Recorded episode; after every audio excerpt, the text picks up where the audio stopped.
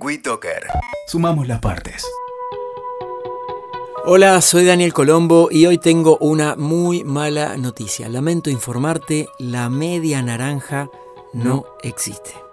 Cuando pensás en encontrar el gran amor de tu vida, seguramente viene a tu mente la referencia a hallar, tal vez escondida en un pajar, tu media naranja. Parece que la responsabilidad de este concepto, el de la media naranja, la tiene Platón, el filósofo. Concretamente, la media naranja nace en una obra de Platón, escrita más o menos en el año 350 a.C., que se titulaba El banquete o el simposio, en la que trata sobre el amor y que fue la base de la idea del llamado amor platónico. Entonces, ¿de dónde surgió este mito de la media naranja? Esta expresión, como sabes, se usa para simbolizar el amor ideal, ese que parece salido de una película y que dura para siempre. En un sentido más visual, cada integrante de la pareja sería la mitad de una unidad, de una naranja en este caso, y que solo se completa cuando encaja armoniosamente con la otra mitad.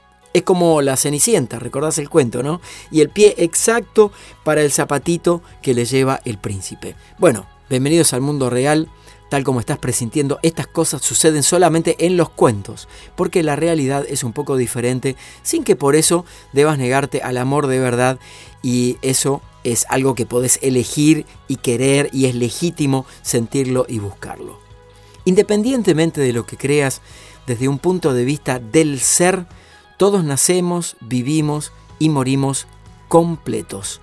No hay una mitad que me corresponda para completarme.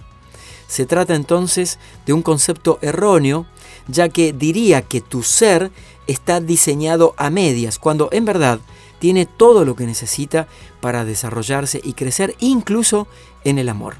Por otro lado, el mito de la media naranja alude a que casi debería ser igual a otro, la otra mitad, para que la relación funcione. Y en la práctica sucede que es necesario tener puntos en común e incluso bastantes diferencias para poder complementarnos.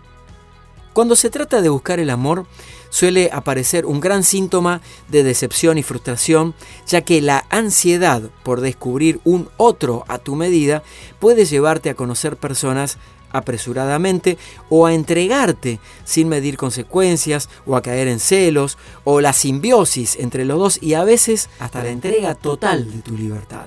Ahí ya hay algo patológico que necesita ser abordado por un terapeuta entrenado. Lo que sí es posible alcanzar, y de esto se nutren millones de ejemplos en el mundo, es el encuentro entre dos personas que, tras elegirse, se proponen unos objetivos en común.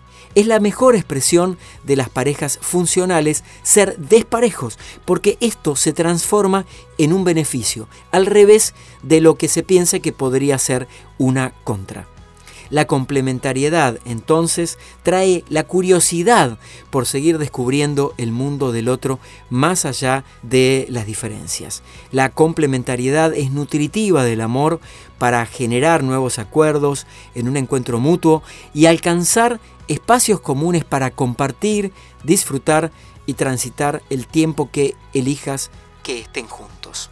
Ahora, pasado los violines del amor, como señala Gladys, una ex psicoanalista que me asistió durante varios años, la etapa de seducción y enamoramiento deriva en otras fases.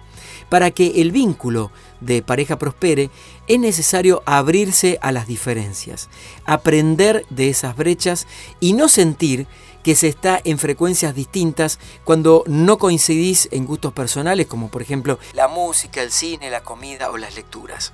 Sin embargo, cuando la relación empieza a afianzarse, lo que implica por supuesto una buena dosis de paciencia, de entendimiento, de comprensión, de escucha atenta y sobre todo tiempo, es deseable que ambas partes determinen los puntos en contacto.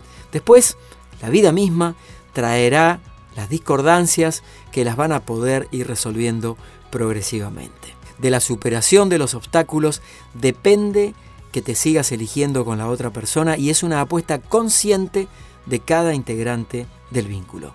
Entonces, la pareja que está destinada a progresar y perdurar se puede definir como la que está compuesta por dos naranjas enteras sostenidas de la misma rama. Y esto, de mito, no tiene nada, es la pura verdad.